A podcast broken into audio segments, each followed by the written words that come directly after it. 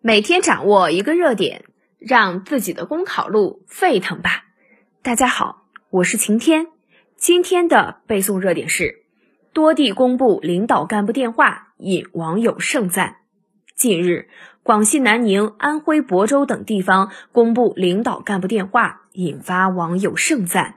领导干部公开自己的电话号码，从态度上说，有勇气、接地气。是领导干部愿意聆听民意、敢于面对问题、勇于啃硬骨头的担当。从效果上看，拆掉了隔在官民之间的墙，畅通了群众直接反映诉求的渠道，有利于促使政府公职人员更好地履行职责，解决好群众的问题。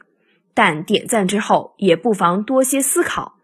网友们支持领导干部公开手机号码，某种程度上意味着民众希望与领导干部之间消除隔阂、拉近距离，希望诉求表达、权益保障的渠道畅通，希望问题的反应和解决便捷高效。而且，领导干部也有日常工作要做，也同样需要必要的休息时间，七乘二十四小时的在线服务也不现实，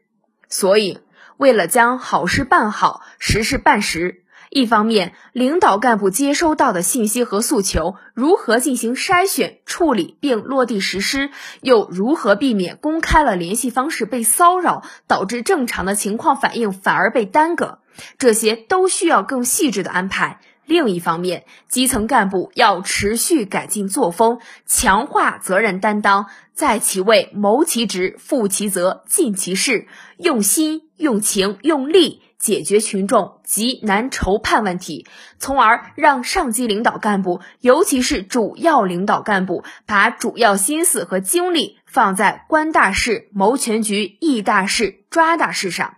好，以上就是今天的背诵热点。想获得文字版内容，请关注公众号“公考提分营”。我们明天见。